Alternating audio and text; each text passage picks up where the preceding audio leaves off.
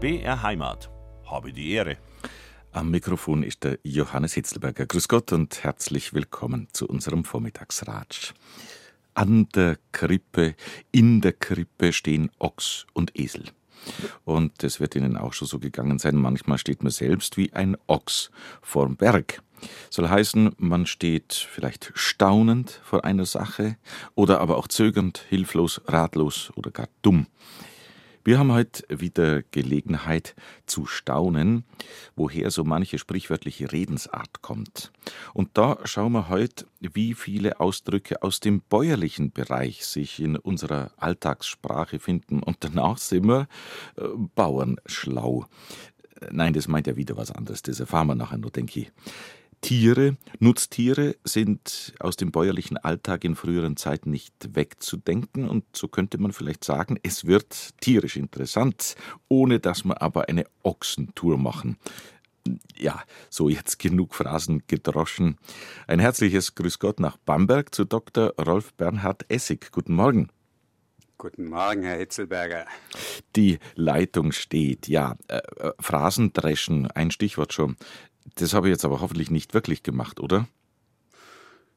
Also das ist ja so eine Geschmacksfrage. Wenn jetzt jemand ähm, Sie normal so reden hörte, dann wird er schon sagen, was redet denn der so gescheit daher? Wobei man dann auch schon wieder, na da kommen wir später drauf, sagen könnte, geschert ist ja lustigerweise sowohl von den Städtern für die Landbevölkerung als auch dann umgekehrt zu verwenden da entwickelt sich sehr, sehr viel. Beim Dreschen von Phrasen, ja, da kann jemand, der das komisch findet, wenn jemand dauernd in sprichwörtlichen Redensarten redet, das natürlich so empfinden. Einer, der wie Sie und ich Spaß an der Sprache hat, den Reichtum der Sprache bewundert, das wirklich im Wortsinn als einen Wortschatz begreift, der wird das natürlich nicht als Phrasendreschen sehen, sondern als eine sehr geschickte Überleitung in genau. das Thema, als eine Steilvorlage für mich. Denn natürlich das Dreschen, das ist uns gar nicht mehr so klar. Das Phrasendreschen, das bezieht sich eben auf das Dreschen von Getreide. Wer hat denn das schon mal gesehen? Also den Mähdrescher der vor einem auf der Straße schwer zu überholen ist, den kennen wir noch. Aber was das früher für eine Arbeit war und wie schwierig das war, das Stroh, also die Getreidehalme mit der Ähre daran, durch, den, äh, durch die Bearbeitung mit dem Dreschflegel zu äh, trennen von Spreu und Weizen, also dass die Getreidekörner aus den Ähren herausgeschlagen wurden. Das war eine schwere Arbeit und Dagegen ist das Dreschen von Phrasen natürlich eine ganz leichte Eine Arbeit. leichte Übung, absolut. Und dazu kommt dann noch, muss man sagen, dass man früher, was heute glaube ich nicht mehr so gebraucht wird, auch gesagt hat, er drischt leeres Stroh, wenn jemand nur so daher geredet hat, ohne dass irgendeine Art von Qualität oder Gehalt darin war. Und so ging es manchmal früher ja wirklich in schlechten Jahren, dass die Ähren wenig Körner trugen und wenn man da drosch, dann war da nicht viel übrig. Und so eben auch manchmal, wenn wir zu sehr ins Quatschen kommen. Sie haben es aber gerade schon äh, angesprochen, wobei eben ich ja überhaupt nicht finde, dass ich gerade geschert dahergeredet habe.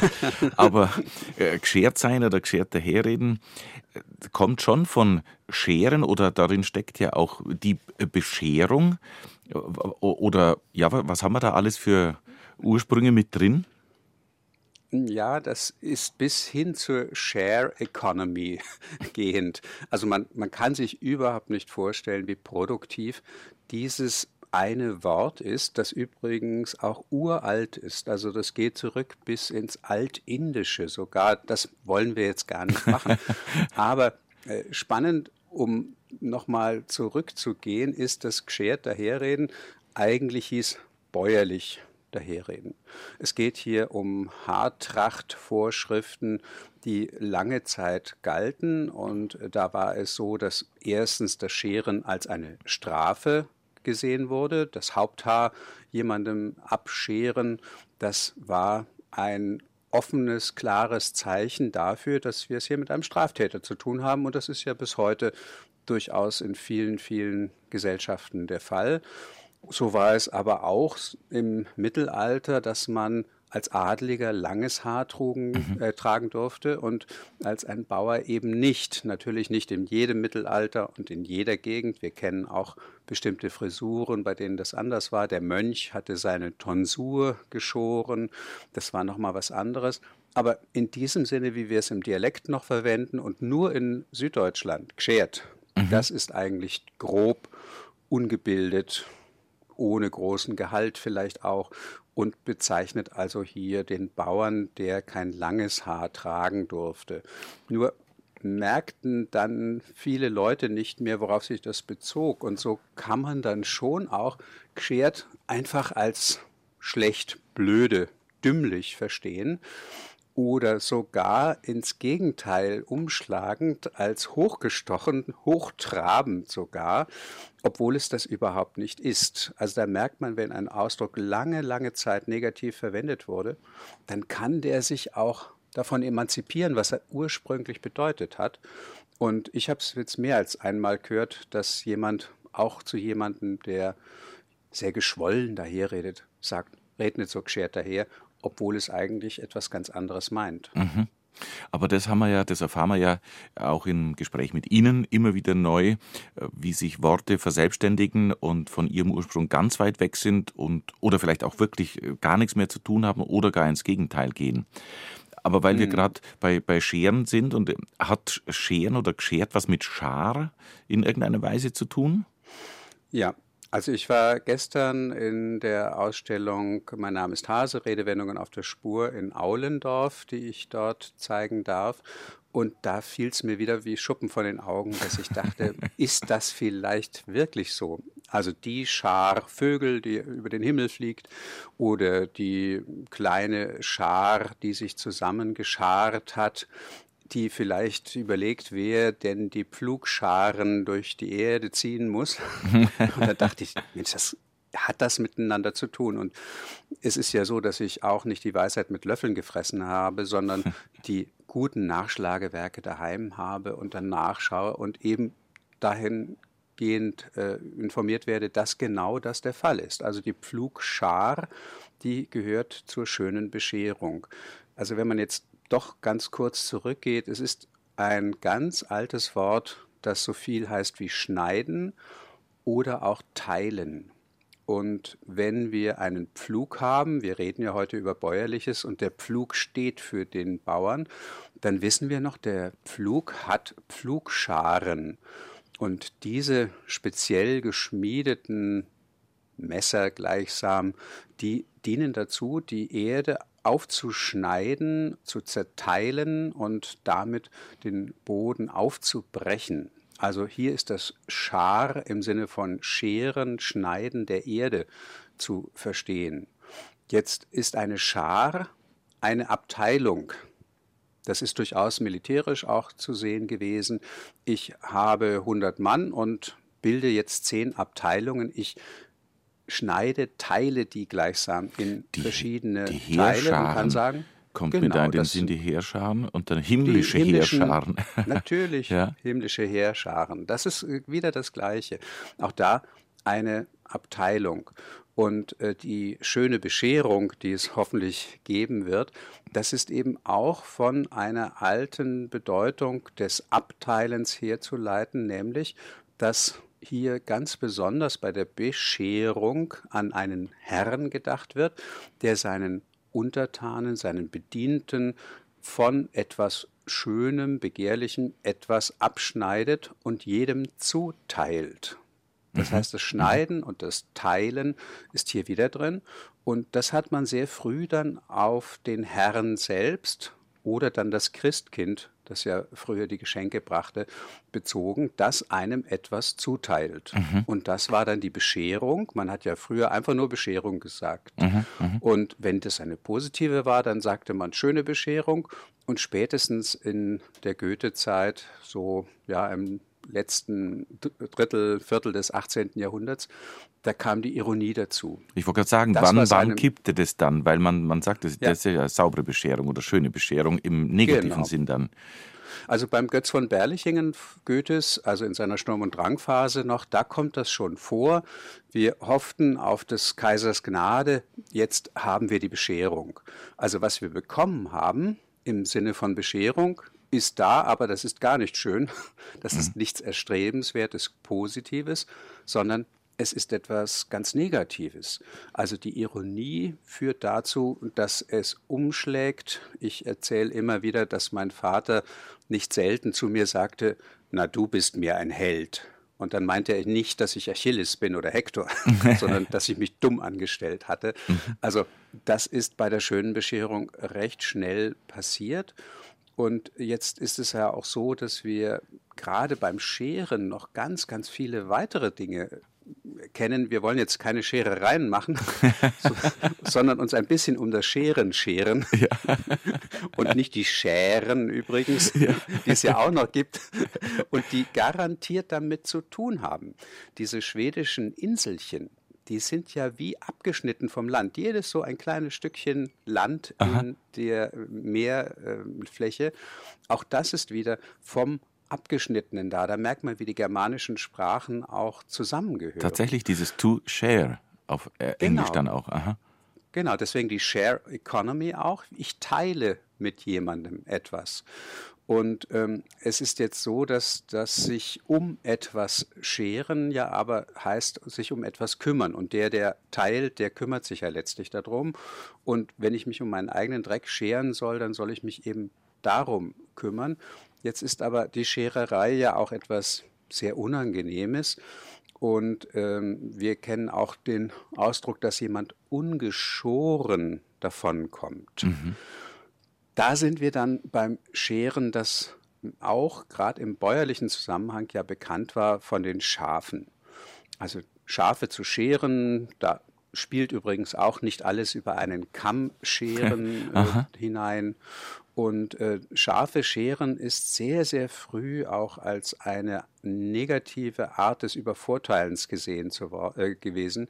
Denn äh, jemand, der ja, dem sein Geld abgenommen wird, der übervorteilt, betrogen wird, hat man wie so ein dummes Schaf gesehen, das man einfach hernimmt und dem man die Wolle stiehlt, abschneidet.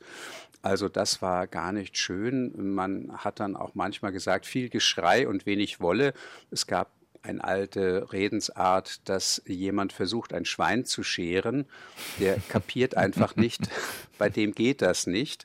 Der Teufel wurde auch immer wieder dargestellt als jemand, der die Menschen schert im Sinne von übervorteilt. Und jetzt kommt als letztes noch, also um die Verwirrung auf die Spitze zu treiben, eine Prozedur hinzu, die bei allerlei Handwerksvereinigungen üblich war, bei Zünften. Wir kennen vielleicht noch von den Druckergesellen das Gautschen, so eine Art Hänselei, die notwendig war, bevor jemand wie, wie nennt sich das? als wie? Gautschen. Aha. Da wird man also untergetaucht in einem ah. kalten Wasser. Mhm, mh, mh. Und äh, es gibt verschiedene andere Quälprozeduren bei anderen äh, dieser Handwerksvereinigungen. Und äh, das war wichtig, bevor ein Lehrling als Geselle dann angenommen wurde. Damit war er dann vollgültiges Mitglied einer Zunft. Und damit man auch merkte, kann ich mich auf den verlassen? Ist der für einen Spaß zu haben? Oder ist das eine Memme, eine Heulsuse, die bei kleinen Quälereien aus Spaß schon davonläuft? Hat man allerlei Dinge gemacht, die unter anderem darin bestanden, dass man mit Holzmessern ihn geschoren hat. Trocken rasieren nannte man das auch. Mhm. Das war nichts Schönes. Mhm. Also mein Vater war Seemann und hat eine Äquatortaufe hinter sich bringen müssen. Äh, was da an Bildern existiert noch und was er erzählt hat, äh, das gehörte auch dazu, dass man mit einem Holzmesser, Holzrasiermesser Uiuiui. geschoren wurde, mhm. rasiert wurde. Und das gibt natürlich äh, eine ganze Reihe von Verletzungen. Mhm, mh. Aber es ging immer darum, Hänseln kommt ja auch von Hansisch machen zu einer Schar, zur Hanse dazugehörig, weil man durch das Quälen sehen konnte, ist der bereit, mit uns solche Dinge auf sich zu nehmen? Ist das einer, der stabil ist, der etwas hinnimmt, der mhm. nicht gleich aufmuckt, der mhm. nicht gleich die Flinte ins Korn wirft? Und deswegen hat man so etwas gemacht. Jetzt gab es die Möglichkeit, und das wurde auch nicht ungern irgendwann gesehen, äh, kommt spätestens Ende des 18. Jahrhunderts auch vor, dass man sich mit Geld davon freikaufte. Und ähm, das Vorteil war natürlich, dass man nachher miteinander trinken gehen konnte, auf Kosten dessen, der ungeschoren davon gekommen war. Aha, aha. Er Wenn, wurde eben nicht so gequält. Und, und äh, habe ich das übersehen gerade mit keine Scherereien machen oder jemandem Scherereien machen? Wie, mhm. kommt es dann dazu? Ja, also das ist einerseits dieses Quälen, was man mit dem äh, Scheren eben auch. Ach so, äh, man kann, kann man einfach so verstehen. Eine Schererei genau. ist nichts Nettes, soweit. Genau, das ist etwas Unangenehmes, was man eben nicht machen soll. Es soll einen anderen nicht in Probleme, Komplikationen bringen, dem anderen unangenehm machen. Jetzt mach mal hier keine Scherereien. In diesem Sinne hat sich eben Scheren auch als Quälen mhm. als mhm. Nebenbedeutung mhm. herausgebildet. Habe die Ehre, unser Vormittagsratsch auf BR Heimat. Heute mit unserem Experten für sprichwörtliche Redensarten, Dr. Rolf Bernhard Essig. Das war jetzt gerade die Blaskapelle Romansfelden mit dem Stückle Ochsenwirt Kattel. Ja, damit komme ich auf ein wunderbares Foto. Zwei Prachtochsen sind zu sehen bei uns auf der Homepage brheimat.de unter Habe die Ehre. Zwei Ochsen, ein Foto von Rolf Bernhard Essig. Wo kommt es her, Herr Essig? Ich bin jetzt sehr lange schon auf den Spuren der Redensarten und wo ich sie äh, finde als Bild oder in Schrift, da bin ich immer sehr begeistert. Hier in diesem Fall war das das äh, Freilandmuseum Bad Windsheim. Wir sind Freilandmuseen so oder so sehr verpflichtet. In Fladungen in der Rhön sind wir immer wieder oder in Illerbeuren beim Obsttag, also der Franz Tröger und ich oder äh, in Klein-Lussnitz in der Nähe vom Fichtelgebirge bei Hof, diese Freilandmuseen und auch gerade Bad Windsheim, die bieten ja eine Hülle und Fülle von alter Lebenswirklichkeit, die erstens nicht nur zu sehen ist, es werden ja da ganze Bauernhöfe, aber inzwischen auch neuere Gebäude wie Trafostationen oder Gemeinschaftskühlhäuser gerettet, dorthin transloziert, wie man sagt, dorthin mhm. gebracht, also abgebaut und wieder aufgebaut. Was ich besonders schön finde, und das sieht man an dem Foto auch, es wird so gearbeitet wie früher. Man kann dem Bierbrauen zusehen, wie es in einem bäuerlichen Zusammenhang passierte. Oder die Ochsen die werden dort eben auch gehalten und dann angespannt. Mhm. Das ist etwas sehr, sehr Wichtiges. Man sieht Dieses ganz alte diesen, Nutztier Ochs, ja. Mhm. Genau, und man sieht bei diesen Tieren dann auch, jetzt hier in dem Fall nicht, ein Ochse muss keineswegs, wie heute viele Siebengescheite meinen, ein kastriertes Rind sein. Der Ochs mhm ist einfach ein Rind. Da bin das ich jetzt aber auch sieben gescheit, muss ich gestehen.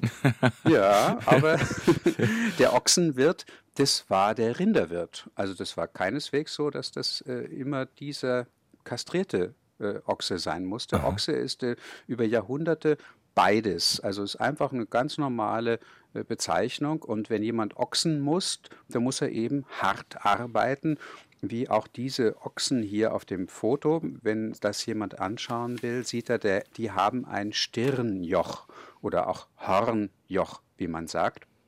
Und wir kennen ja auch die Redensart, dass jemand ein Brett vor dem Kopf hat. Mhm. Und ja, dann sagt man letztlich, du bist der Ochs. Und äh, da viele Städter sich, sich das auch gar nicht gut vorstellen konnten, wie so ein Brett vor dem Kopf beim Ochsen aussah, dachten die, was es manchmal auch gab, es sei so eine Art Blendbrett vor den Augen. Damit wäre dann klar, dass dieser Ochse nur einen sehr kurzen Horizont hat. Mhm. Der kann ja nur von den Augen bis zum Brett schauen. Aber das Hornjoch, das Stirnjoch, das man sieht, das ist eben wirklich gute Zimmermanns, äh, nicht Zimmermanns, Schreinerarbeit, die hier äh, geleistet ist. Das muss sehr stabil sein, damit es diesen Zugkräften eines Ochsen auch gewachsen ist. Dass die Ochsen dümmlich sind, hm, naja, das stimmt natürlich so nicht. Mhm. Es sind äh, in der Regel ja so gezüchtete Tiere, dass sie kraftvoll sind und fast unermüdlich. Deswegen Ochsen ja auch für kraftvoll arbeiten. Aber sie sind jetzt nicht darauf gezüchtet, äh, wie sagen wir mal ein Rennpferd, besonders aufmerksam zu sein oder wie ein Jagdhund, sondern diese Gutmütigkeit, die führt in der Regel dann dazu, dass man ihnen auch nachsagt, sie seien Gewohnheitstiere. Ich sage manchmal auch Gewohnheit Stiere. Die Zäsur kurz, äh, kurz anders ja, gesetzt. Mhm. Genau, und diese Art führt dann zu den anderen Redensarten, dass jemand dasteht, Sie haben es ja eingangs schon erwähnt, wie der Ochs vorm Berg oder wie der Ochs vorm neuen Scheunentor. Das heißt, der kommt nach Haus von der Arbeit, wird vor das neue Scheunentor geführt und wundert sich, bleibt erstmal stehen. Oder er zieht einen schweren Wagen mit seinem anderen Ochsen zusammen und kommt zu einer Niveauänderung des Geländes, nämlich einem Anstieg, einem Berg und bleibt erstmal stehen, weil er erstaunt ist. Ehrlich gesagt, ich finde das sehr vernünftig. Dieses prüfende, stehen bleiben. Wir sind in so einer Zeit, also Verzeihung, wenn ich jetzt ein bisschen kulturpessimistisch klinge, aber wir, wir wollen immer sofort und gleich und vorwärts und schnell. Ich glaube, da sind Sie nicht allein mit dieser Sichtweise. Ja. Von daher, vielleicht ändert sich ja doch noch ein bisschen was in dieser Hinsicht. Aber der, Entschuldigung. Der alte ja. Fritz sagte ja, ja mal, äh, es bleibt der Ochs, der feste steht und nicht der Krebs, der rückwärts geht. und äh, da merkt man auch, der Ochs ist negativ und positiv durchaus zu sehen. Und wenn wir jetzt noch die Ochsentour, die Sie ja auch erwähnt hatten, mal uns vornehmen, dann hat man vor Augen, vielleicht kennt das auch jemand noch von alten Darstellungen, diese unglaublichen Ochsengespanne, die beispielsweise, ich bin ja in Kulmbach aufgewachsen, Ach, die das Bier ja. Mhm. exportierten. Mhm. Das waren ja gewaltige Fässer, was das wog. Und jetzt mhm. wurde das aber nach Osten exportiert auch. Also Pilsen hat ja das Bier auch von uns letztlich mhm. bekommen, dieses mhm. schöne Pilsener Bier. Aber davon abgesehen, also über solche Hügelberge zu kommen, da brauchte man eben nicht einen Ochsen und nicht zwei, sondern das waren 20, das waren 40 Paare, die da zogen. Und das war schwerste Arbeit. Und insofern dann eben die Ochsentour ist die, die erstens sehr anstrengend ist und zweitens, weil man den Ochs auch für dumm hielt, eine, bei der man wenig mit Gedankenkraft und mehr mit Muskelkraft vorgehen mhm, muss. Mhm. Wobei der Gedanke gefällt mir jetzt tatsächlich, wenn man das sich in den Alltag ein bisschen ähm, äh, transferiert, wie der Ochs vom Berg dastehen und einfach mal erst schauen, was ist denn hier los, sozusagen die Lage erst einmal sondieren. Mhm, mh. Stünde uns ja, vielleicht also, da und dort ganz gut an, bevor man vorschnell ja. irgendwelche Dinge äh, umsetzt. Ja, es gibt ein Sprichwort, das mir im Zusammenhang mit Sprichwörtern und Redensarten ganz wichtig erscheint. Jedes Sprichwort hat seinen Sinn und seinen Hintersinn. Mhm.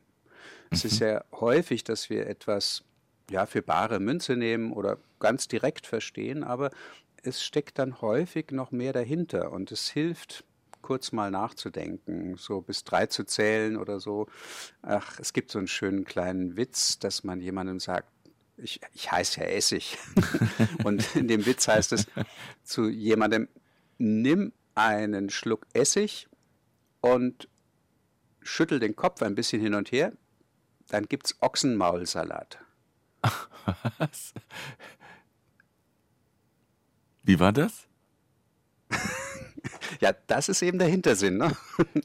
Wenn ich jetzt Essig in den Mund nehme und den Kopf schüttle, dann so. wird daraus dann das Dressing für das Ochsenmaul, in dem dieser Essig sich jetzt befindet. Hab ich, jetzt habe ich es. Ich werde also ja. beschimpft. Ja. Solche Beschimpfungen, die so ein bisschen um die Ecke kommen, die sind sowas von klug. Da würde ich auch wiederum, da sind wir genau beim Thema Bauernschlau.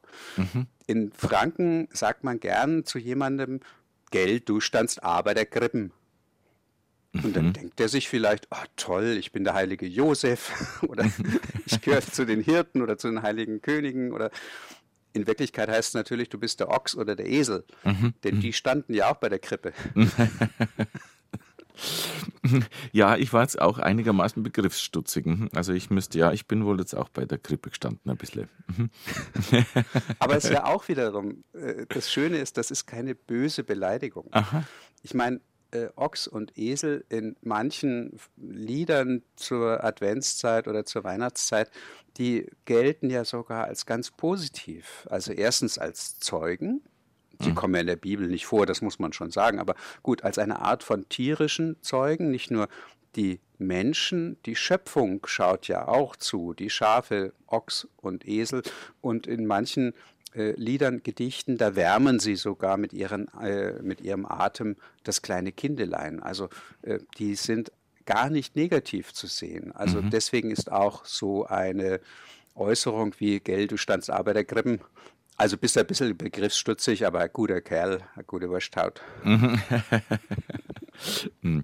Ochs und Esel, äh, da kommen wir jetzt ganz leicht zum äh, nächsten Nutztier. Äh, was auch in, in vielfacher Weise und oft mit, mit negativ behaftet ist und negativ verwendet wird. Der Esel, der wird zwar, ich glaube, den findet niemand schlimm, aber für gescheit ist er in der Geschichte auch nicht gehalten worden. Ja, seltsam, seltsam, denn Esel sind, das merken jetzt immer mehr Leute, die Eselwanderungen machen und ähnliches. Eselhöfe gibt es ja auch zunehmend. Eine äh, Autorenkollegin, die Susa Kolb, Susanne Rebscher, die schreibt Kinderbücher über Esel, der Esel Pferdinant, der möchte nicht gerne ein Pferd werden und merkt dann, Esel ist eigentlich auch ganz schön. äh, Esel sind äh, sensible Tiere, kluge Tiere. Es gibt ja auch unglaublich viele davon. Also wenn man mal sieht, wie unterschiedlich groß die schon sind, die Färbung äh, sind Wüstenwildtiere die sehr viel Überlebensinstinkt auch haben und unermüdlich. Also was die äh, tragen können, wie die laufen können, äh, das ist nicht zu singen und zu sagen. Sie waren ja die wichtigen Tiere und sind es bis heute für die Landwirtschaft in vielen, vielen Gegenden, weil sie auch sehr genügsam sind. Also im Gegensatz zum Ochsen brauchen sie noch ein bisschen weniger zu fressen und sind leicht zu halten in aller Regel. Also von daher sehr positiv, aber in der Tat, also jetzt mit einem Jagdhund vielleicht, der ähm, sehr ähm, findig ist, der einem auf die Sprünge hilft, nicht direkt zu vergleichen. Die Idee, dass Esel dumm seien, die stammt schon aus der Antike. Mhm. Es gibt ja sehr, sehr vieles, was man über Jahrhunderte aus antiken Schriften übernommen hatte. Das geht ja einfach zurück auf eine Art von Wissensmanagement, könnte man das nennen. Man dachte über Jahrhunderte, die Antike ist der Höhepunkt. Was die Griechen, was die Römer erfunden haben, erforscht haben, das ist so gut, wir können gar nicht mehr wissen. Man sagte manchmal, wir sind die Zwerge auf Schultern von Riesen. Also ohne diese Kenntnisse wüssten wir gar nichts. Und in der Antike gab es Forscher wie Plinius den Älteren, der mit seiner Naturgeschichte sehr, sehr viel Einfluss hatte auf die Vorstellung von Tieren, das ganze, die ganze Antike und dann das ganze Mittelalter hindurch bis in die Neuzeit. Und das war nicht nur Gelehrtenwissen, das wurde auch in Bildern dargestellt, das wurde in kleinen Geschichten äh, erzählt und hat sich deswegen auch im Volk verbreitet. Und dazu gehört eine, die uns zu etwas bringt, was jeder von uns kennt, nämlich die Eselsbrücke. mhm. Kennen Sie noch eine aus der Schule? Irgend so ein eine, Merkverslein? Ein, na, ich habe, also, äh, das ist immer das, wenn das Messer auf die Brust gesetzt wird, dann, dann funktioniert es nicht. Ich könnte ein. Wenn so auf den Kopf zugefragt wird, ne, das ist schwierig. Also wir hatten als alte Lateiner, ich, ich habe nicht Latein können, da hatten mir meine Brüder schon beigebracht, Hick, Heck, Hock, der Lehrer nimmt den Stock. Is er it? Was will er denn damit? Sum fui esse, er haut dir in die Fresse, ille illa illut, bis die Nase blut. Ui, mhm. ja. Ja, da, also da merkt man schlechtes sich Image für die Altphilologen mit so einem Spruch. Aber lateinische okay. Dinge. Aber es gibt ja ganz einfache, wenn jemand Gitarre spielt und sich nicht merken kann, wie stimmt man die Seiten. Das, das hätte als Gitarrist hätte man das einfallen müssen, genau. Ja, und wie heißt der Merkspruch? Wie war das? Ein, eine alte Dame geht, nee. Ja? Ich konnte schon mal, eine alte Dame geht, geht heute einkaufen. So, ja, genau. Oder ein Anfänger der Gitarre habe Eifer. So, mhm, genau. Geht genauso. Mhm. Oder bei der Geige, da sind wir wieder beim Esel. Geh, du alter Esel. Die hat ja nur vier Seiten. Mhm, mhm. und die Anfangsbuchstaben der Wörter entsprechen den Seiten dann. Buchstaben, Bezeichnungen mhm. der Seite. Mhm, mh. Wenn man sich so etwas nicht einfach merken kann, sondern dazu einen Merkvers braucht, ähm, he, she, it, das, es, muss, mit oder neun Omas saufen Whisky, also Norden, Osten, Süden, Westen. Wenn man dazu einen Merkvers braucht, dann sagt man, du brauchst eine Eselsbrücke. Und das geht wieder auf die Historia Naturalis, auf diese Naturgeschichte des Plinius zurück, der äh, beschreibt etwas und Eselsbesitzer sagen, da ist was dran. Er beschreibt, dass Esel, die über einen Fluss gehen wollen, über eine Brücke, die darüber führt, durch deren Bohlen Bretter hindurch man das Wasser sieht, scheuen. Die wollen darin nicht drüber gehen. Irgendwas beunruhigt sie daran. Und die Tiefe vielleicht, das Wasser, man weiß es nicht. Und es hätten Händler, so beschreibt es auch Plinius schon, Decken, Binsenmatten, irgendetwas darüber gelegt, dann über die Brücke. Und wenn die Esel dann nur die Matte oder diesen Stoff sahen, dann gingen sie lammfromm darüber. Mhm. Und das war unproblematisch. Man empfand diese Hilfskonstruktion aber als überflüssig und nur ein Esel bräuchte so etwas. Das wurde dann in der Mathematik aufgenommen. Da hat es sich vor allem verbreitet. Es ging um den Satz des Pythagoras. Den kann man sich ja mathematisch merken und sagen, das Quadrat über der Hypotenuse entspricht in der Fläche, und zwar im rechtwinkligen Dreieck, den Quadraten über den Katheten. Ja, das klingt jetzt ein bisschen schwierig, aber wir können auch einfach sagen, a Quadrat plus b Quadrat gleich c Quadrat. Mhm, mh, das mh. empfanden aber Mathematiker auch wieder als nicht so schön. Also wie kann man denn so einfach das machen? Und wer nur diese Eselsbrücke im Bereich der Mathematik verstand, der galt ja nicht als akzeptabel, als zunftgemäßer Mathematiker. Der brauchte solche Eselsbrücken und war insofern dann ein Esel im Bereich der Mathematik.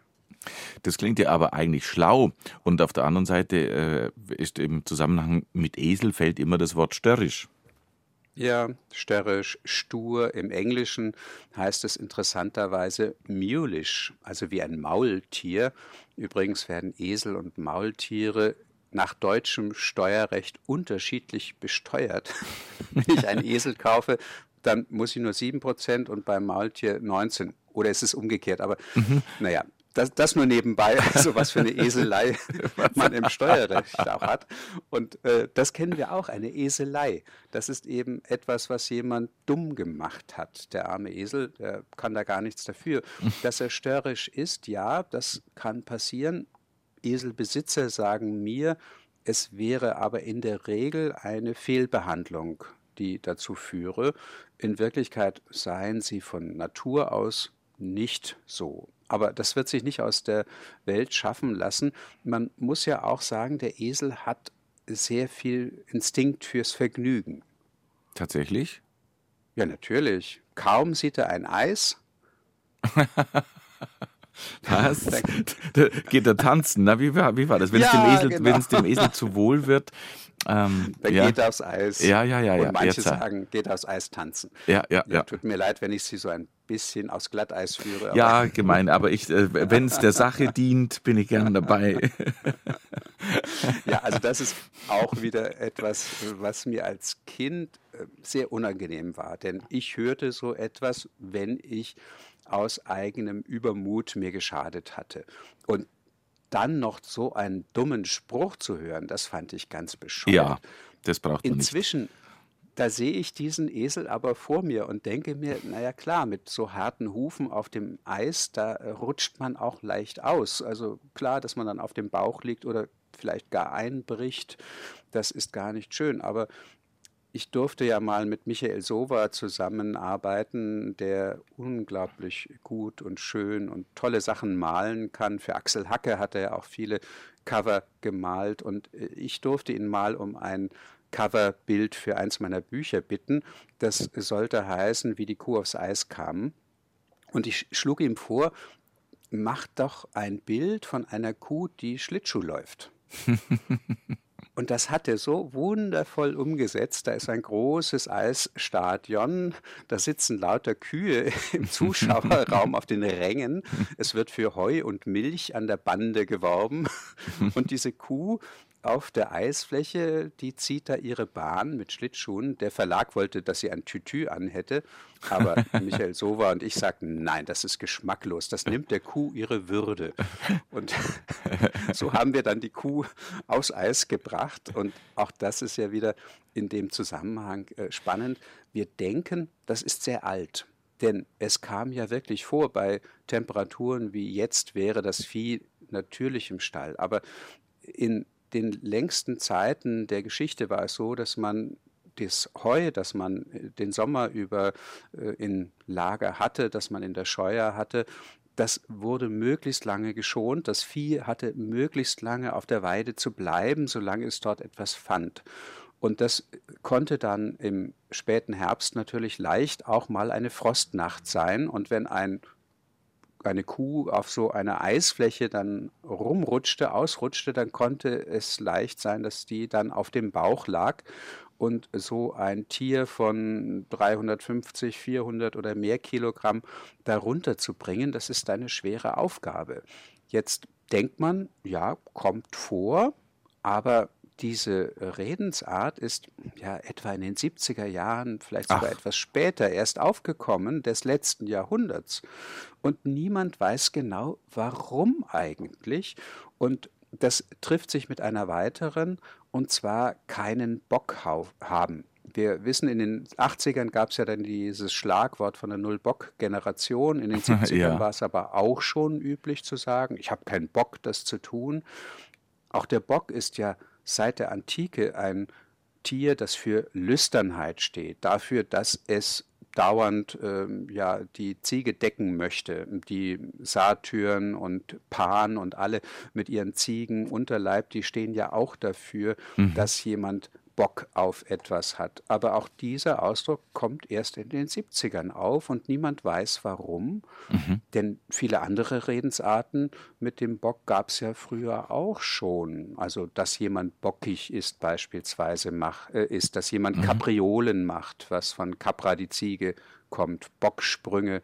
Selbst das Cabrio, das vielleicht jemand fährt, hoffentlich jetzt mit geschlossenem Verdeck. Das kommt auch noch vom äh, Ziegenbock her, der ja so lustige Sprünge macht, Kapriolen eben. Aha. Und ein leichtes äh, Reisegefährt, in der Kutschenzeit noch, das sehr schnell war, war so leicht, dass es bei jeder Bodenunebenheit kleine Sprünge machte. Aha. Kapriolen. Aha. Und deswegen nannte man Ach. das Cabrio. Mhm. Und weil es ein schnelles Gefährt war, wurde das auf die Autos übertragen. Sie hören Habe die Ehre auf BR Heimat, unser Vormittagsratsch. Heute mit unserem Experten für sprichwörtliche Redensarten, Dr. Rolf Bernhard Essig. Mit ihm bin ich verbunden in Bamberg.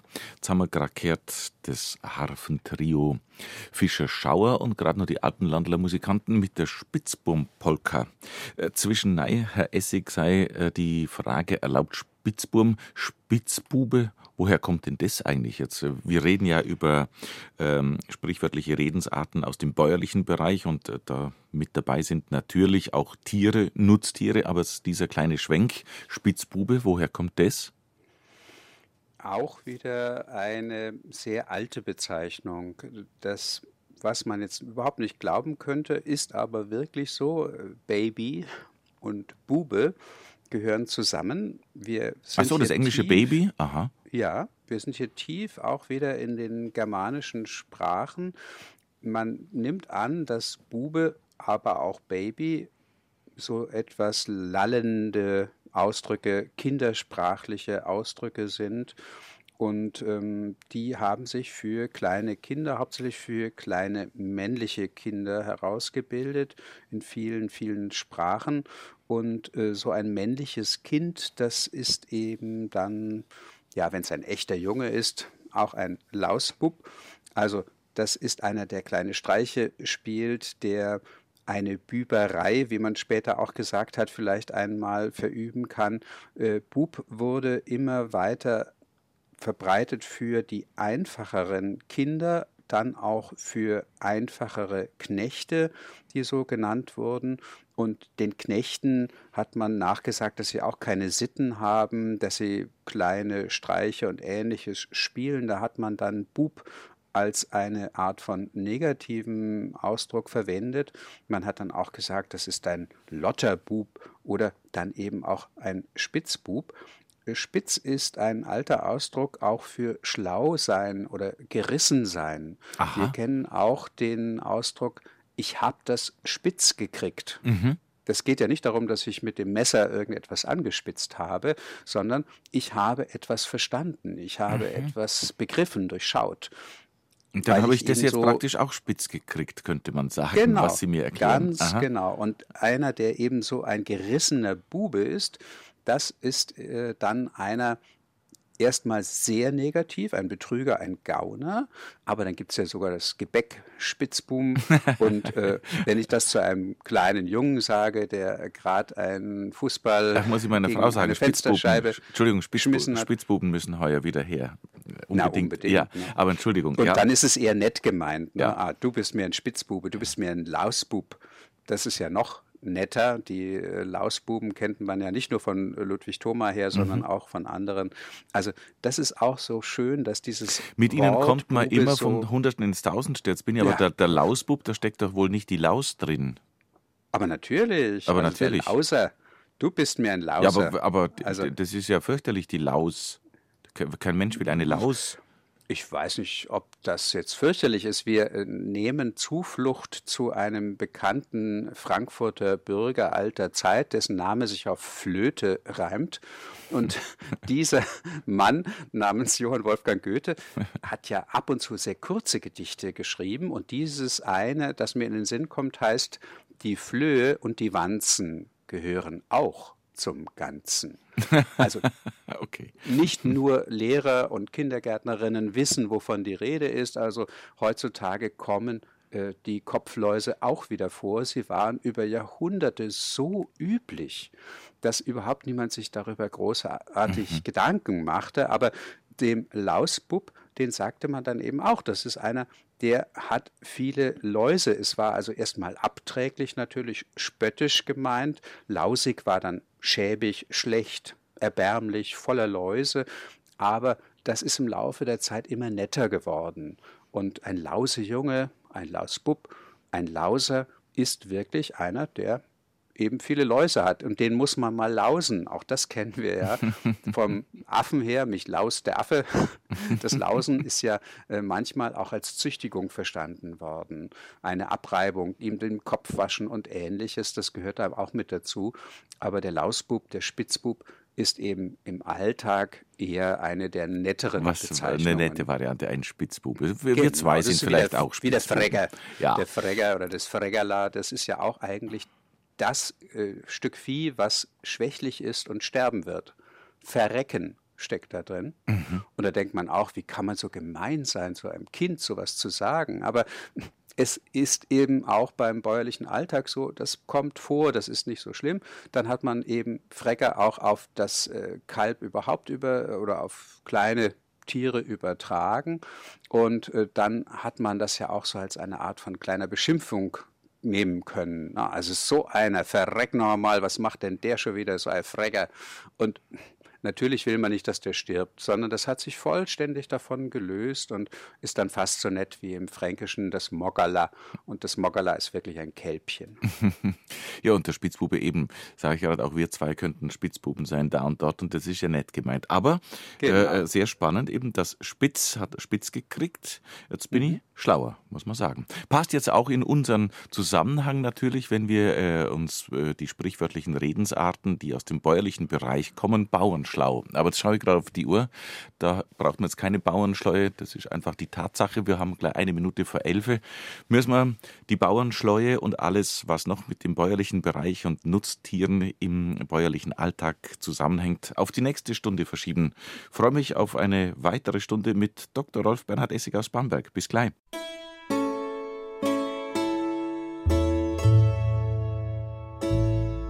BR Heimat. Habe die Ehre. Am Mikrofon ist der Johannes Hitzelberger. Grüß Gott und herzlich willkommen zu unserem Vormittagsratsch. Ich bin verbunden mit unserem Experten für sprichwörtliche Redensarten, Dr. Rolf Bernhard Essig. Nochmal ein herzliches Grüß Gott nach Bamberg. Grüß Gott in den Süden. Wir haben die letzte Stunde schon viel über Nutztiere, die zwei großen Nutztiere, die man auch in der Krippe findet, Ochs und Esel, erfahren. Manchmal geht es bei unserem Ratsch ein bisschen zu wie Kraut und Rüben, was aber heute unbedingt in die Sendung passt, denn es geht ja um sprichwörtliche Redensarten aus dem bäuerlichen Bereich, aus dem bäuerlichen Alltag, verbunden auch mit den Tieren, die dort anzutreffen sind. Herr Essig, das passt zu unserem Thema, aber wieso sagt man denn eigentlich Kraut und Rüben? Man könnte auch sagen, was weiß ich, wie äh, Salat und, und Kartoffel oder äh, irgend sowas. Warum gerade das?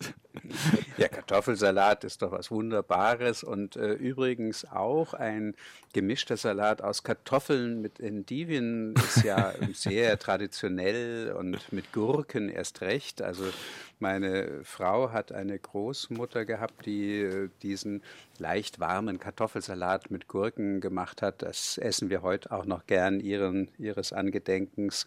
Also Kraut und Rüben, wir wissen, das bezeichnet ein Durcheinander.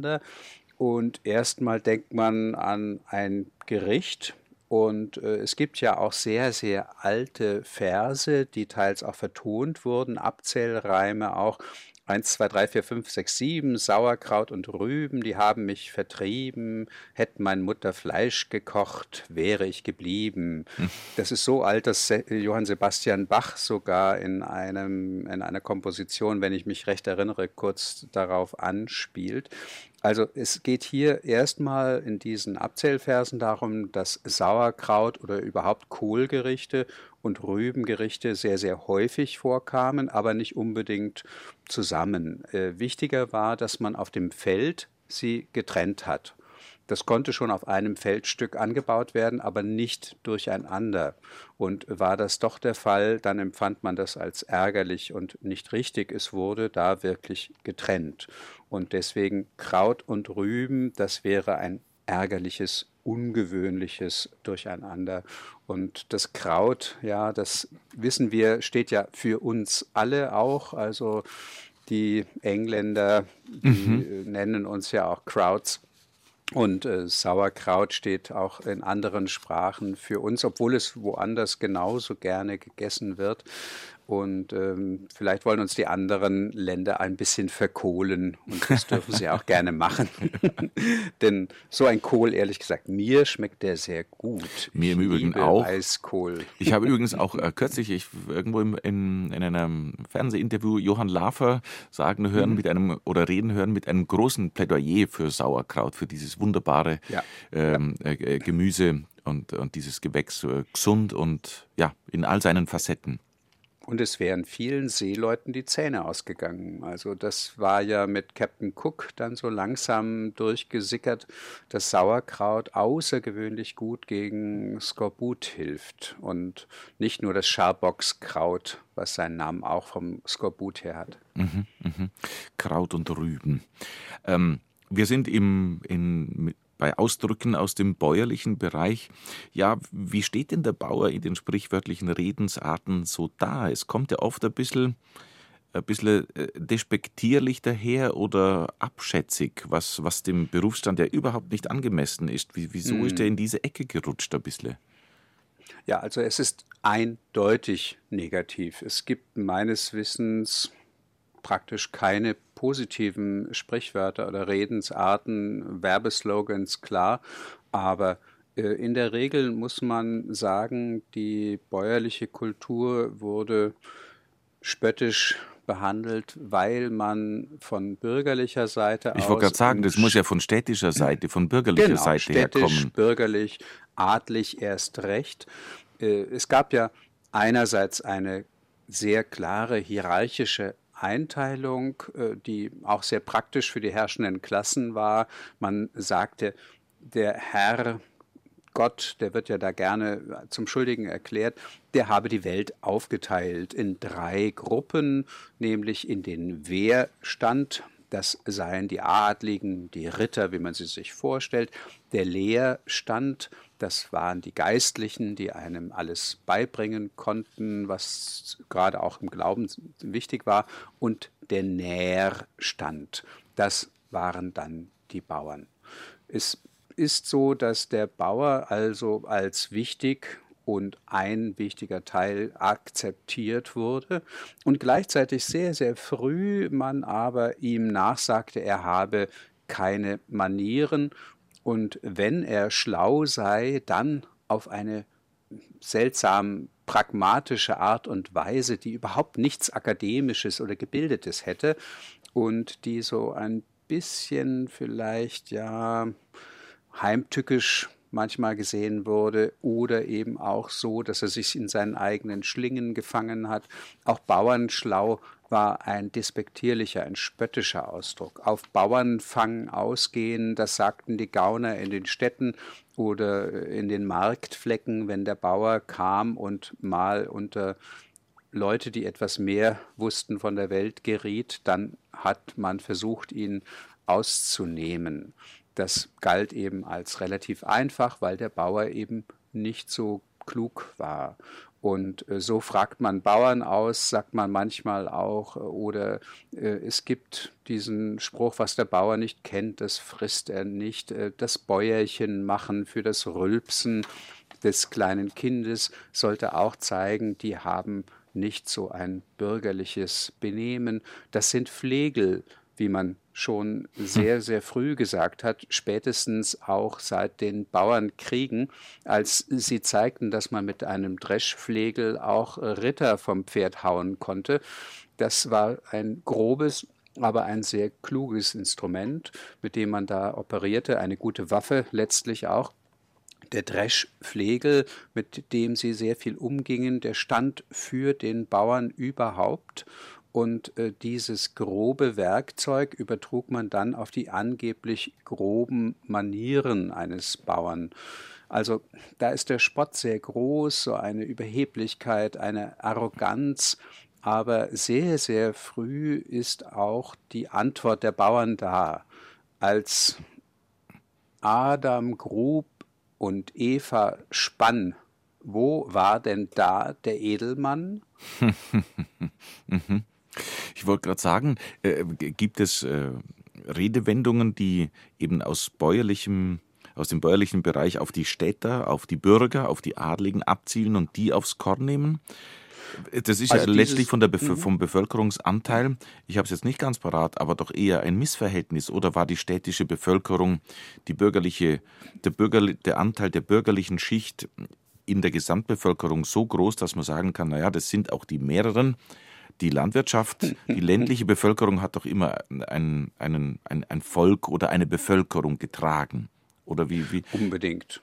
Ja, also das ist so, dass man ja äh, noch in den 50er Jahren des letzten Jahrhunderts sehr, sehr große Anteile der Bevölkerung in Ländern Europas auch hatte.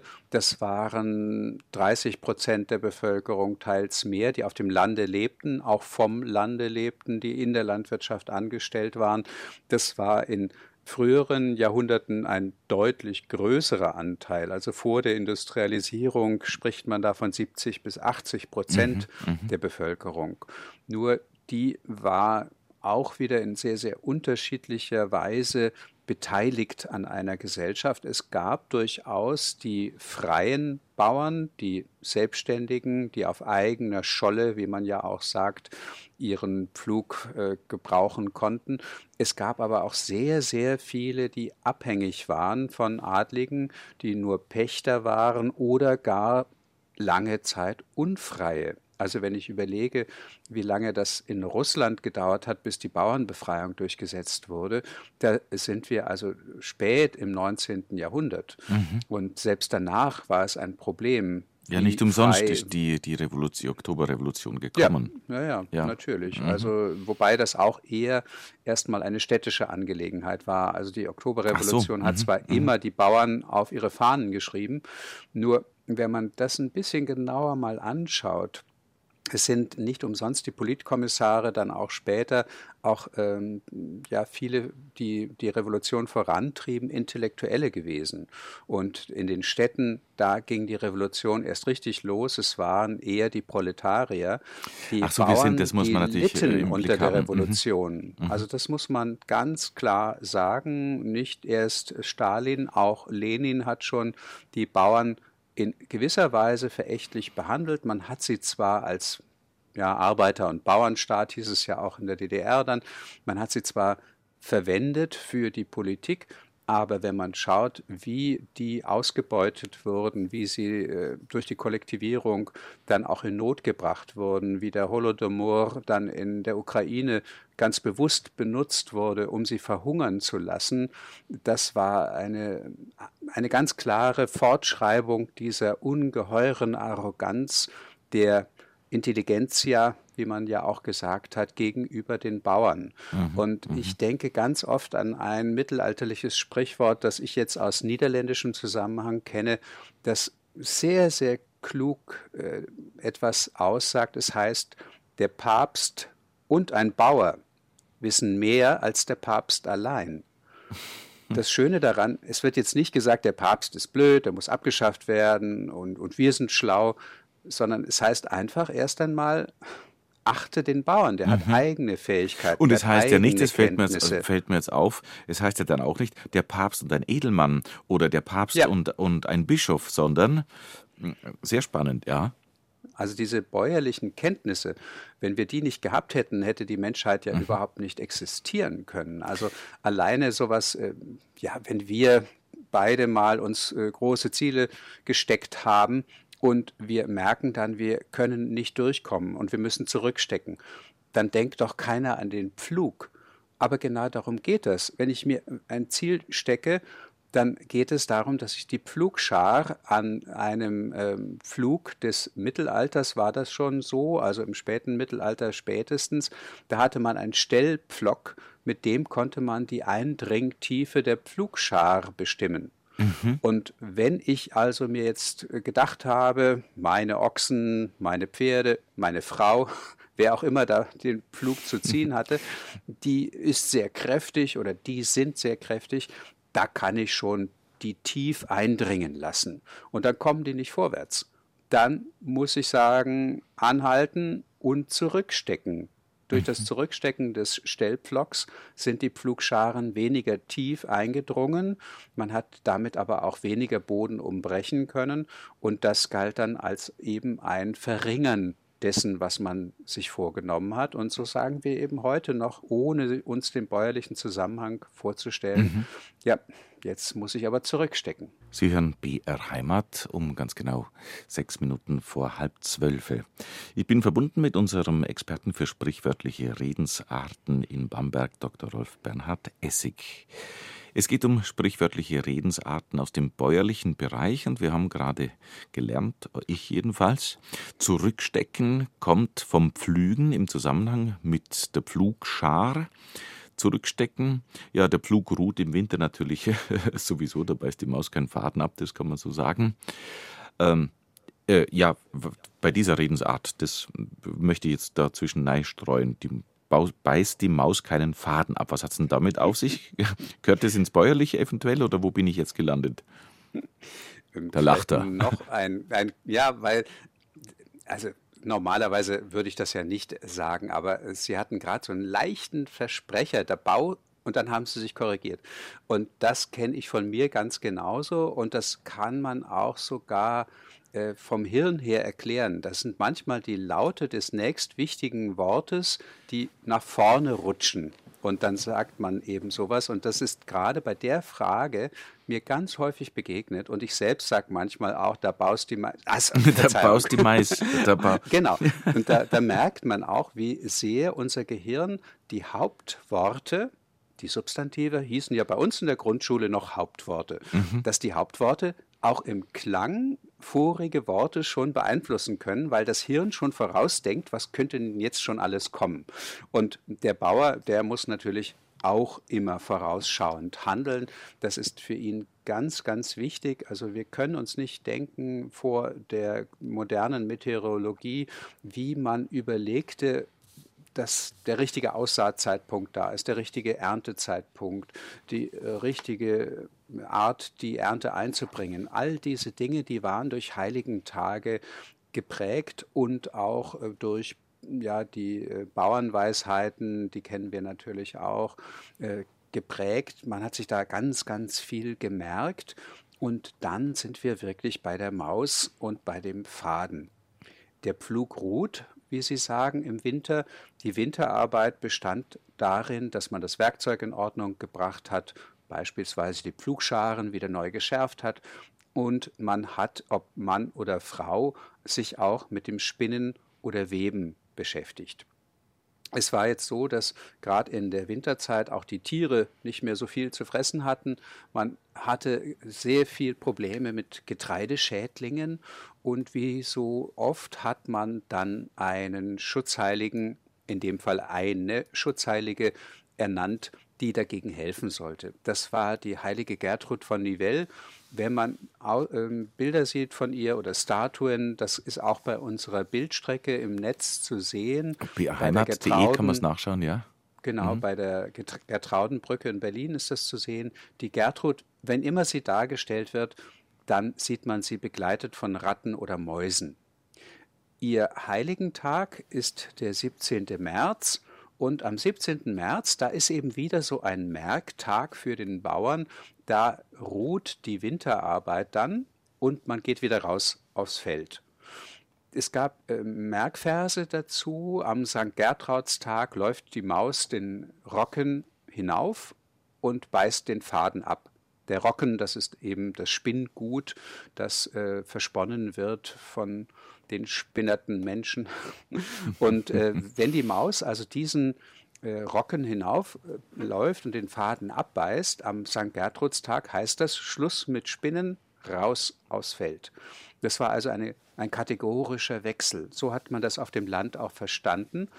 Die Städter, die diesen Spruch knuffig fanden, schön fanden, lustig fanden, die hatten natürlich diesen bäuerlichen Zusammenhang nicht und überlegten, offensichtlich geht es eher darum, dass nicht einmal so etwas Kleines wie eine Maus, nicht einmal so etwas Kleines wie ein Fädchen abbeißt. Es wird also überhaupt nichts daran geändert.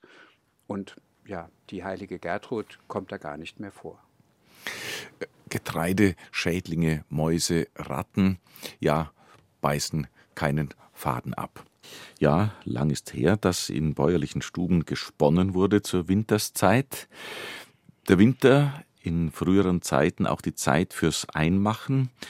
Es geht ans Eingemachte. Auch das hat sich im, in sprichwörtlicher Redensart erhalten, Herr Essig. In der Tat. Äh, auch da spannend, dass es sich recht geändert hat. Also jetzt geht es ans Eingemachte, heißt jetzt wird es sehr ernst. Also jetzt gibt es keine Späße mehr. Also jetzt müssen wir heftig arbeiten, heftig schuften, damit wir das vielleicht auch schaffen. Das sind ja viele, viele Bedeutungsnuancen, die damit verbunden sind. Äh, das Einmachen da würde ich ein wenig korrigieren, ist eher die Sommerzeit schon. Bei ach so, ach, das sieht man beispielsweise. Wieder, da sieht man, wie ich in die, der Küche zu Hause bin und in. Ja, die saure Gurkenzeit kennen wir ja auch.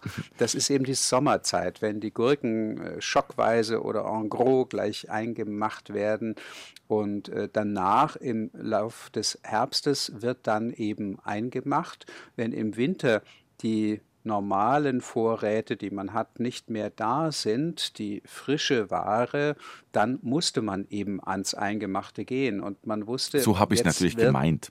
So wird es ernst. Jetzt, ja. äh, jetzt wird es schwierig. Wir müssen unsere Vorräte anbrechen. Und dann war ja immer die Frage, reichen die? Können wir genügend Vorräte ähm, jetzt auch unser eigen nennen, die dann vielleicht auch reichen? Diese Einmachtechniken, die hat man ja heute wieder entdeckt, das saure äh, dieses Vergären, das milchsaure Vergären ist ja geradezu modisch geworden. Das war eine extrem wichtige Möglichkeit, um Gemüsiges haltbar zu machen.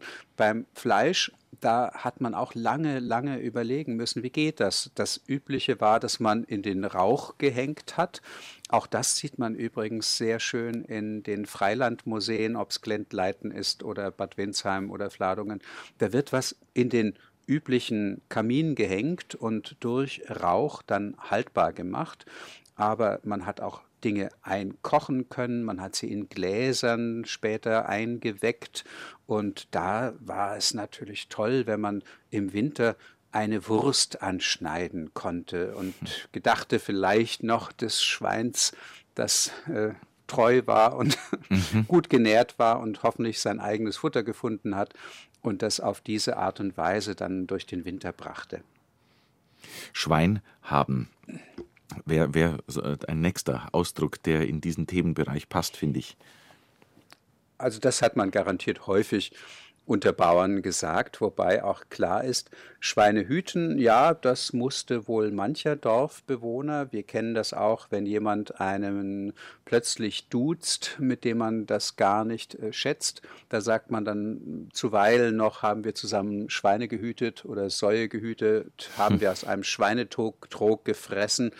Das ähm, geht ja schon ein bisschen in die Richtung. Die Bauern konnten gar nicht oft ein Schwein essen. Es gibt ein aus den baltischen Staaten stammendes Sprichwort, der Hahn ist eine Uhr, das Schwein ist ein Kalender. Denn mhm. geschlachtet wurde im Winter, mhm. also zum Winter hin. Das Zeigt auch die Seltenheit. Mhm. Und man musste dann schauen, wie viel durfte man denn überhaupt selber davon essen, wie viel musste man verkaufen. Man hielt auch oft Schweine für andere. Fleisch war ja die Ausnahme, nicht die Regel. Und insofern hat man sicher häufig gehört, äh, der hat Schwein gehabt, weil er so viel an Schweinen hat äh, haltbar machen können, an Schweinefleisch für den Winter. Es geht hier aber ganz und gar nicht um die Landwirtschaft. Es geht um die ältesten Vereine, nicht nur in Bayern, sondern auch in Deutschland. Das sind die Schützenvereine. Die Schützengilden sind teils aus dem 13. Jahrhundert und sie veranstalteten regelmäßig Wettschießen. Das wurde dann zu einer Art von Dorf- oder auch Stadtfesten, die Schützenfeste. Und dabei gab es dann immer einen, der wurde Schützenkönig, der hatte den Vogel abgeschossen. Es gab ja so Zielscheiben in Vogelform, bei denen man Teile runterschossen musste oder auf 30 Meter hohen Stangen einen Vogel herunterschießen. Und es gab schlechte Schützen. Die schlechten Schützen bekamen einen Spottpreis, um sie zu verspotten, denn sie mussten durch diese festliche Gesellschaft gehen und jeder sah daran, das war der schlechteste Schütze. Der bekam entweder einen Bock und deswegen heißt es auch, der hat einen Bock geschossen, wenn mhm. jemand einen Fehler gemacht hat. Mhm. Mhm. Oder er hat es verbockt. Oder er bekam ein Ferkelchen. Und das muss man sich vorstellen. Man sitzt da beim Bier und dann kommt der Huberbauer mit seiner Armbrust und einem Ferkelchen und alle wissen sofort, der hat Schwein gehabt, das war der schlechteste Schütze. Mhm. Aber gerade sprachen wir darüber, dass das Schwein wertvoll war. Und so haben klügere Menschen, vielleicht Frauen gesagt, also sowas, der macht alles falsch und bekommt etwas Wertvolles, der hat Schwein gehabt. Ja. Und in der Tat kann man das ganz direkt nachweisen aus dem späten Mittelalter heraus, wie aus diesem Schützenbrauch heraus es zu dem Ausdruck kommt, Schwein haben. Also da hat in dem Fall der Fackentoni jetzt nichts verloren. Der heilige Antonius, den kennt man auf dem Land auch sehr, sehr gut. In einer der Legenden ist er ja mit einem Schwein befreundet. Und das ist auch eine ja, ganz rührende Geschichte. Bei Wilhelm Busch kommt das ja noch vor, dass er dann mit seinem Schweinchen als äh, Seele zum Himmelstor kommt und Petrus will ihn nicht einlassen. Aber Maria die sagt, dass solch ein Freundespaar nicht getrennt werden soll. Und dann sind sie eben beide hineingegangen, wie es dann heißt in dem heiligen Antonius. Und der Fackentoni, also Facken oder Ferkel und ähnliche Formen für Schwein sind im Süden Bayerns, auch in Österreich sehr gebräuchlich. Das war ein ganz wichtiger Heiliger auch, der zeigte, das Schwein wurde früh schon auch als intelligent gesehen und nicht nur als das, was dann später eher aus bürgerlichen Zusammenhängen kam, als lustbetont, als dreckig, als verächtlich, dann ist es ja ein, ja, du hast dich vollgesaut, du äh, frisst wie ein Schwein, äh, du hast, äh, du, du Sauklaue fällt mir ein, ja. Die Sauklaue, ach, das übrigens auch eine unausrottbare Geschichte bei Sprichwörtern, Redensarten, da denken sich manche Leute Geschichten aus, um sie sich zu erklären. Finde ich großartig. Das ist wirklich eine, eine Kunst. Es entstehen daraus Geschichten, die auch schön sind. Es sollten nur Gästeführer und andere, manchmal auch Leute im Radio, muss ich zugeben, nicht dann sagen, diese Geschichte ist wahr. Man erzählt sich gerade auch in Norddeutschland von einer Familie Swin, und diese Familie Swin habe auf dem Land eine Sonderstellung gehabt, denn die konnten schreiben und lesen. Und äh, die hätten äh, sogar eine Sauklaue lesen können. Also wenn es aussah, als hätte ein Schwein mit seiner Klaue im Boden Spuren hinterlassen. Und weil sie das konnten, da habe man gesagt, also das können die noch lesen, großartig. Und wenn die das nicht mehr lesen konnten, dann hätte es geheißen, das kann kein Schwein mehr lesen. Aha. Weil die ja Swin hießen und Swin ist äh, für im Niederdeutschen Schwein. Mhm. Und daher sei kein Schwein könne das lesen gekommen und mhm. in Verbindung mit der Sauklaue. Aber die Sauklaue ist eben viel früher, also, Aber eine schöne Geschichte. ja, finde ich auch. Se non è vero e ben trovato. Genau. Wie Giordano Bruno sagt. Genau. Also ist es auch nicht wahr, so ist es gut erfunden.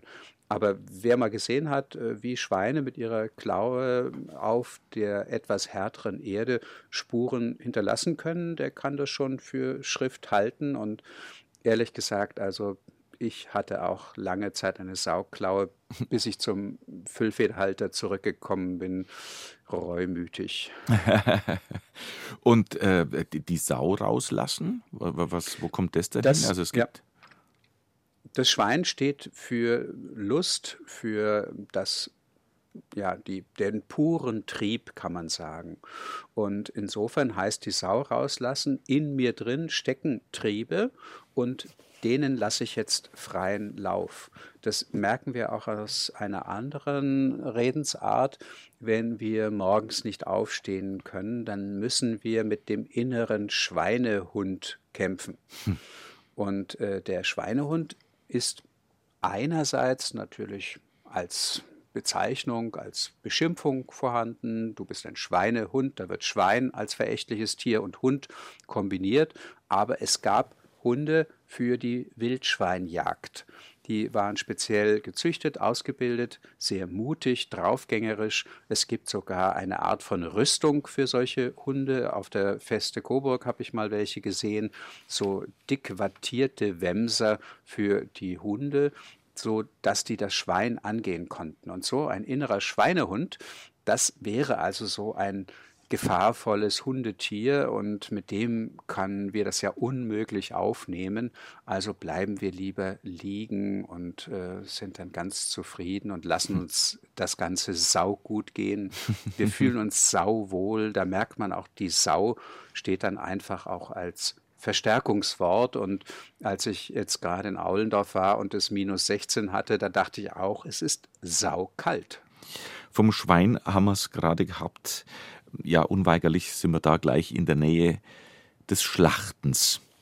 Äh, ja, und da haben wir im Vorgespräch gerade sind wir drauf gekommen. In diesen Themenkreis gehört dann auch sein Fett abkriegen. Was hat es damit auf sich, Herr Essig? Der Schlachttag war ein Festtag, denn es gab ja eine ganze Reihe von Arbeiten, die zu tun waren.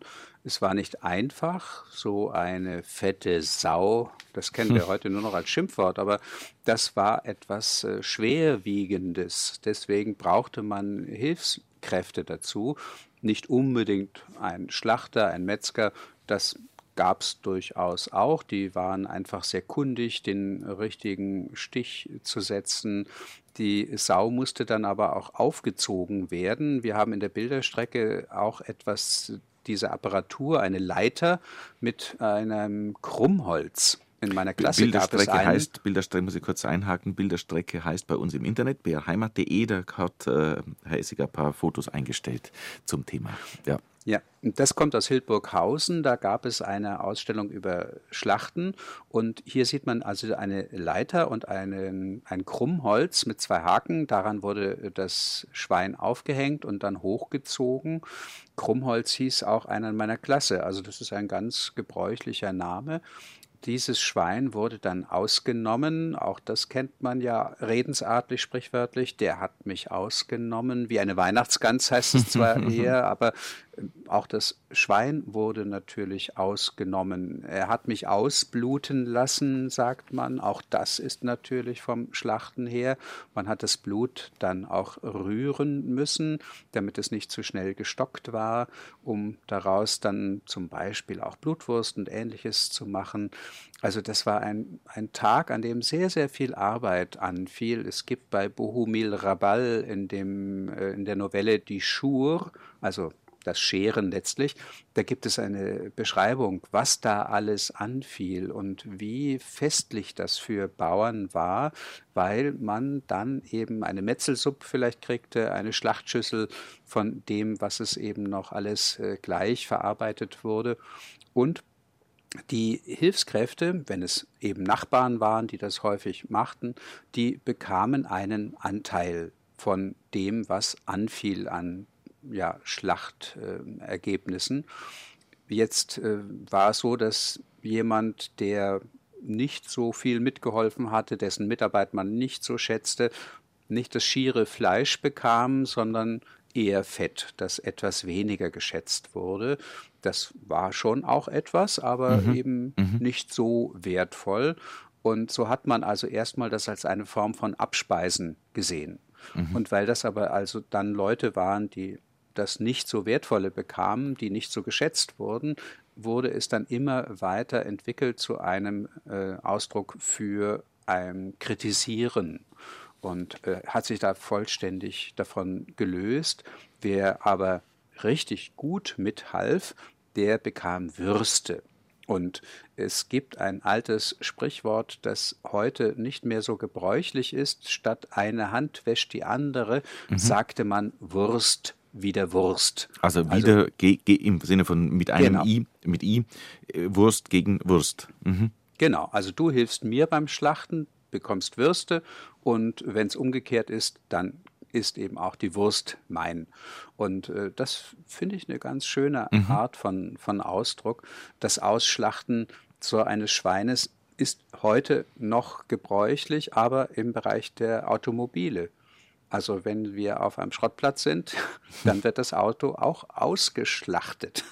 auch wieder eine ja. ganz spannende Geschichte, wie sich das äh, weiterentwickelt hat. Und was jetzt mit Würsten alles noch zu tun hat, das ist ja nicht zu singen und zu sagen, aber das ist Ihnen vielleicht auch Wurst.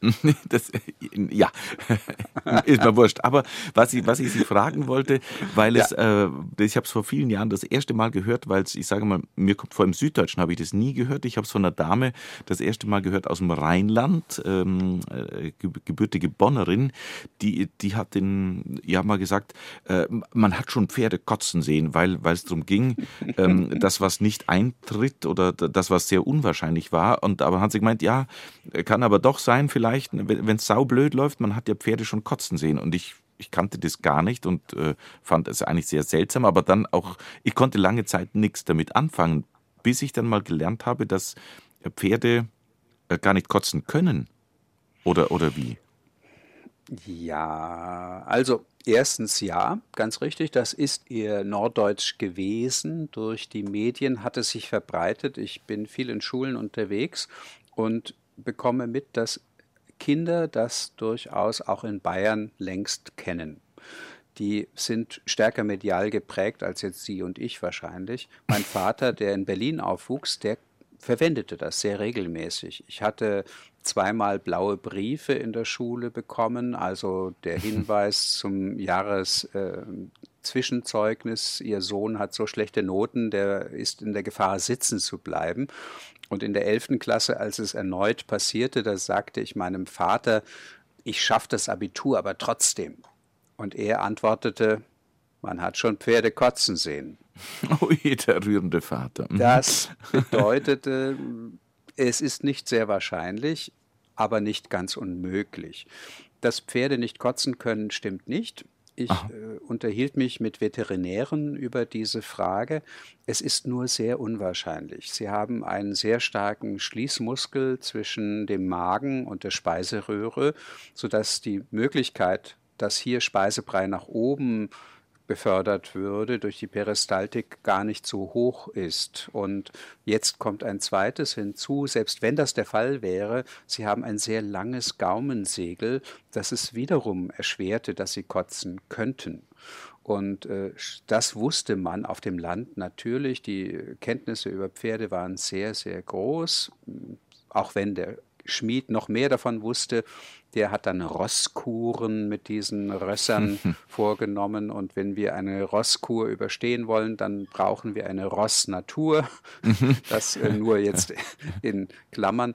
Und äh, weil diese Pferde eben nicht kotzen konnten, willentlich schon gar nicht und auch sehr, sehr selten, hat man das gesagt, denn es gibt, und auch das haben mir Veterinäre dann bestätigt, es gibt bestimmte Krankheiten, bei denen es passieren kann, aber die Pferde sterben daran in der Regel. Es ist ganz schwierig, das in den Griff zu bekommen, die ersticken dann auch. Und äh, insofern es ist nicht ganz unmöglich, aber sehr, sehr unwahrscheinlich, was auch dazu führte, dass man diesen Spruch ausbaute und nicht nur sagte, man hat schon Pferde kotzen sehen, sondern man hat schon Pferde vor der Apotheke kotzen sehen. Das hat mein Vater gesagt. Ich wusste mhm. gar nicht warum. Na, der hatte sogar noch einen Ausdruck, man hat schon grüne Pferde vor der Apotheke kotzen sehen. Also erst dachte ich, wieso denn grüne Pferde? Aber klar, wenn man Comics sieht, bei Asterix kommt das vor, bei anderen auch, und jemandem ist schlecht, dann kriegt er so eine grüne Gesichtsfarbe. Das ist also ganz früh schon mit Übelkeit verbunden worden. Und dann vor der Apotheke, ja, weil man in der Apotheke ja vielleicht ein Mittel gegen Übelkeit bekommen könnte. Aber es wäre eben sehr, sehr, sehr unwahrscheinlich, dass die sowieso selten kotzenden Pferde vor der Apotheke kotzen mhm. würden mhm. und grünliche und Farbe grün. annehmen, weil ihnen so übel ist. Also man kann dann die Unwahrscheinlichkeit wirklich auf die Spitze, Spitze treiben. treiben. Wie, wie äh, alt ist diese Redensart? Seit wann weiß man von der? Das kann ich gar nicht genau sagen. Also mein Vater ist Jahrgang 1916 gewesen und hat es also als Kind in Berlin schon aufgenommen. Das heißt, da war es definitiv schon üblich. Das müsste ich nachschauen. Mhm, also mhm. mein Lieblingssprichwort heißt ja, lehre deine Zunge zu sagen, ich weiß nicht. Und das müsste ich wirklich nochmal mhm. nachschlagen, ob es da eine einigermaßen gesicherte Grenze gibt, seit wann man das sagt. Also Aber gesagt, mir kommt es eher modern vor, mhm. auch wenn die Tatsache älter ist. Die äh, einem geschenkten Gaul schaut man nicht ins Maul, käme mir älter vor. Also ich habe das mit dem Kotzen ja, ja, nicht gekannt und das und ja.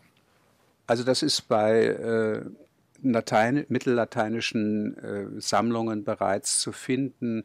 In äh, dem Goldenen Schiff heißt diese Sammlung von einem Lütticher Geistlichen zusammengestellt, die aus dem 12. Jahrhundert stammt. Und auch da ist das schon zu finden. Es gibt es in Mittellatein als Equidonati dentes non inspiciuntur und weiteren Formen. Es ist genau das Gleiche. Es ist in der Sache sogar noch ein bisschen älter, vielleicht 100 Jahre davor, aber also 1000 Jahre sind es. Und es geht darum, dass man auf dem Pferdemarkt ein Pferd natürlich anschaut, ist das gesund, wie alt ist das, um den Preis entsprechend festzulegen. Bekäme ich aber ein Pferd geschenkt, dann sollte ich einfach dankbar sein für dieses Geschenk und nicht mäkelig überprüfen an den Zähnen, in was für einem Zustand ist denn dieses Pferd. Und äh, wenn wir beim Viehmarkt und beim Pferdemarkt, beim Rossmarkt sind, ist ja auch eine Bezeichnung für viele äh, Plätze in Städten, da gab es einen lustigen Trick oder lustig, sagen wir für uns heute. Man hat den Pferden auch Pfeffer in den Arsch gerieben. Man erinnert sich vielleicht an My Fair Lady. Oder ich streue der Pfeffer in den Arsch, genau, sagt genau, sie dann. Genau, da schreit sie in Eliza Doolittle. Ja, ja, genau. Ja. Und äh, das hat man wirklich gemacht. Man hat also solche äh, scharfen Gewürze, Pfeffer genommen und äh, den äh, Pferden, den Armen äh, hinten hingerieben, weil sie dann vor lauter Unwohlsein tänzelten. Und das wirkte auf den Käufer, als wären das junge Tiere, die ja noch ganz ungebärdig sind. Und auch da sagte mein Vater gerne, wenn ich forsch vorwärts wollte, immer langsam mit den jungen Pferden. Jetzt äh, schaue ich nach einem vernünftigen Schlusswort, immer langsam mit oh. den jungen Pferde sind wir nimmer. Ich schaue nee, auf die wir Uhr. Wir haben uns vergaloppiert. Wir haben uns vergaloppiert und da beißt die Maus keinen Faden ab. Es wird 12 Uhr und danach geht es weiter mit Heimat aktuell. Die Bettina Ahne ist schon in den Startlöchern und ähm, sie scharrt mit sie, den Hufen. Sie scharrt vermutlich mit den Hufen. äh, drum bleibt für uns zwei, uns nur zu verabschieden. Dr. Rolf Bernhard Essig, ein äh, nach Bamberg für diesen Vormittagsratsch mit sprichwörtlichen Redensarten aus dem bäuerlichen Bereich Ochs und Esel, so in der Adventszeit kurz vor Weihnachten. Dankeschön, Herr Essig. Habe die Ehre. Habe die Ehre.